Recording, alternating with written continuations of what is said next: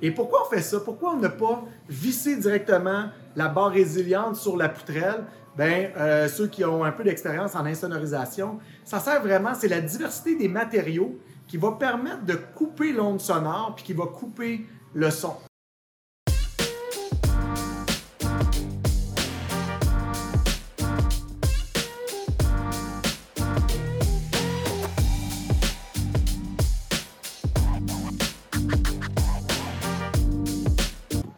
Tout le monde, j'espère que vous avez apprécié la capsule numéro 2 qui parlait euh, de comment se débute le montage d'une structure préfabriquée pour un immeuble multilocatif. Je me présente Patrick Beaulé, bienvenue pour la capsule numéro 3. Dans le fond, dans la capsule numéro 3, on va parler de l'avancement euh, euh, d'un projet multilocatif sur lequel est montée une structure en acier préfabriqué euh, monter directement sur une dalle structurale pour un immeuble qui est équipé d'un stationnement souterrain. Donc, je vous invite à venir voir ça. Hey, plus tôt, euh, dans les capsules précédentes, on montrait des éléments d'escaliers préfabriqués qui servent dans le fond d'escaliers de service ou de secours. On voit ici qu'est-ce que ça a l'air, un coup installé. Donc, ce qu'ils font, ils vont les mettre en place, ils vont faire venir un soudeur. Le soudeur va faire les, cordons de soudure, euh, bien entendu, aux bonnes places selon le code du bâtiment. Et puis, euh, c'est quand même assez rapide. Tout est en place. Présentement, ils n'ont pas encore coulé rien euh, dans les marches. On va peut-être voir ça un peu plus tard au, moment de l'évolution de cette super construction. Alors là, euh, on est vraiment entré à l'intérieur du projet. Ça se concrétise. C'est excitant. Tous les éléments qu'on a vus de façon individuelle, on est capable de les retrouver sur le projet. On est capable de voir à quoi ça sert. C'est vraiment super cool. En tout cas, moi, ça m'excite. Euh, j'aimerais ça qu'on parle d'ici, dans le fond, c'était le point initial. On a parlé dans la capsule 1 du puits d'ascenseur, donc qui est carrément dans le fond. Et puis, euh, on a ici, dans le fond, un début qu'on va voir qu'est-ce que le, le hall d'entrée au niveau de l'ascenseur, ça va ressembler en termes d'espace. Il y a plein d'éléments ici qu'on est capable de regarder qui sont hyper intéressants. On parlait tout à l'heure de murs, euh, pas tout à l'heure, dans d'autres capsules précédentes, on parlait vraiment de, montage préfabriqué qui servent à notre structure anti-séisme. Donc, euh, j'en vois une. Peut-être qu'on euh, pourra la voir un petit peu plus tard tout à l'heure. C'est là-bas. Donc, je ne sais pas si vous voyez tout le, mur qui est ondulé. Puis, euh, il y en ont fait une ici. Donc, on le voit. C'est vraiment tout moulé. Et ça, ça sert vraiment, là, c'était toutes les tôles ondulées. Ça évite de faire revenir les coffreurs. Une petite colle pour nos auditeurs. Est-ce qu'il y en a qui servent à quoi que, dans le fond, on a mis, euh, ça c'est de l'uréthane en canette, hein, des fois quand on fait les tourages de porte, euh, pour isoler. Euh, en fait, c'est que ils vont venir boucher tous les trous ici pour éviter que le, béton sorte au moment de la coulée, que ça fasse des dégâts. D'ailleurs, on en voit un petit peu ici, dans le fond, qui, ont, qui ont coulé. la pression hydraulique est quand même assez forte, avec tout le poids du béton qui est sur le dessus. D'autres éléments super cool, puis je tiens à souligner, on est vraiment en présence d'un d'un constructeur qui a, à cœur ses immeubles, qui construit ses immeubles pour les garder. Qu'est-ce qu'il fait là-dedans, lui? C'est qu'il veut une belle qualité de locataire. Et pour ça, ce qu'il va faire, c'est qu'il va travailler extrêmement fort au niveau de l'insonorisation. L'insonorisation et la durabilité de son produit. Donc, si on regarde au plafond, on voit ici euh, des poutrelles ajourées qu'on avait déjà vues euh, préalablement dans la, dans la capsule numéro 2. Donc, on a parlé que les, poutrelles serviraient à pouvoir, euh, le fait qu'elles soient ajourées, là, on va pouvoir vraiment mettre beaucoup de matériel, comme la cellulose par exemple.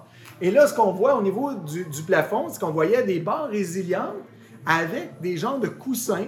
Donc, euh, le coussin, ça ressemble un peu à des morceaux de tentes qui ont été précoupés pour mettre là. Et pourquoi on fait ça? Pourquoi on n'a pas vissé directement la barre résiliente sur la poutrelle? Ben, euh, ceux qui ont un peu d'expérience en insonorisation, ça sert vraiment, c'est la diversité des matériaux qui va permettre de couper l'onde sonore puis qui va couper le son. Donc, dans ce cas-ci, on va avoir probablement deux épaisseurs de gyps euh, Firecode. Euh, ensuite, on va avoir la barre résiliente, on va avoir le Tentes. je pense qu'il va y avoir aussi un polythène, bien entendu, là, qui, va être, qui va servir à retenir toute la cellulose qui va aller au travers de tout ça. Et puis, si on continue à regarder au plafond, on voit très bien nos feuilles de métal ondulées qu'on a vues euh, dans la capsule numéro 2. Ces feuilles-là servent vraiment à retenir le béton lorsqu'il va avoir la coulée du plancher de béton de l'étage supérieur.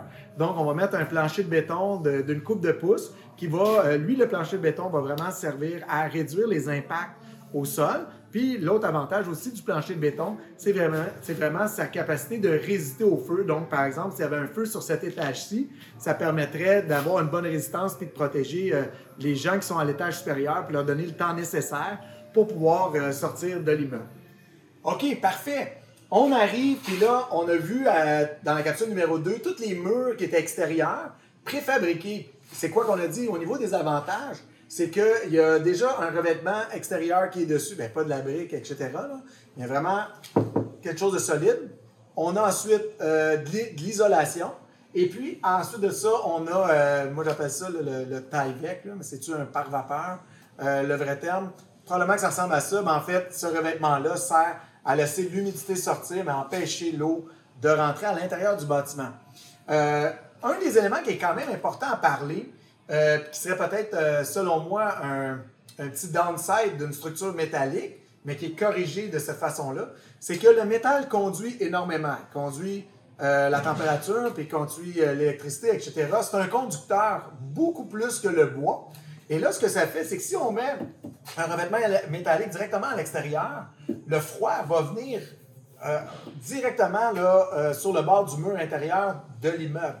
Par contre, qu'est-ce qu'ils font pour ça? On l'a vu dans la capsule numéro 2, là, on parle vraiment d'un, euh, d'un, isolant de ce type euh, styrofoam qui va être mis à l'extérieur, qui va vraiment servir à couper le froid. Je veux euh, amener votre attention justement, si on regarde au plafond.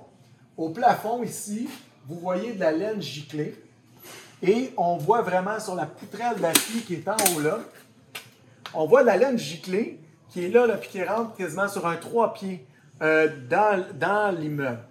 Pourquoi? C'est que cette poutre d'acier-là, c'est les poutres de balcon. Euh, ces poutres de balcon-là, euh, comme on sait, ils vont aller directement en dessous du balcon, puis c'est du métal qui est dehors. Donc, pour euh, minimiser au maximum le froid de rentrer à l'intérieur parce que c'est conducteur, on va faire gicler de l'uréthane directement sur les parties métalliques, là, puis pas juste arrêter au bord de, de l'immeuble, mais on va vraiment rentrer plusieurs pieds à l'intérieur du bâtiment. OK, maintenant au niveau, là, on a parlé de l'isolation à l'extérieur de la structure métallique. Donc, ce qu'on voyait tantôt, c'était ça, avec euh, notre montant qui est comme un 2 par 6, mais en métal. Euh, maintenant, à l'intérieur, qu'est-ce qu'ils vont mettre? C'est qu'ils vont mettre de la laine insonorisante, euh, pas insonorisante, de la, laine isolante, pareil comme celle-ci, donc la R12. Et par la suite, on va venir mettre un, un, un, pare-vapeur à l'intérieur qui est carrément un polythène. On va venir bien sceller partout. Puis ensuite, on va installer des barres résilientes. Donc, il va y avoir quand même un jeu d'air à l'arrière de tout ça. Et tout ça va permettre vraiment d'avoir un bon isolant pour euh, se protéger des températures hivernales.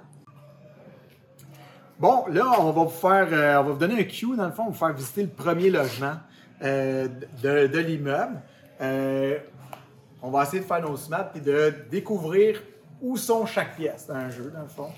Euh, ici, à votre droite, on suppose que c'est la cuisine. Donc, selon nous, la cuisine devrait aller un peu là. Puis, on voit le trou qui est au sol, que ça doit être soit un îlot ou un comptoir en L.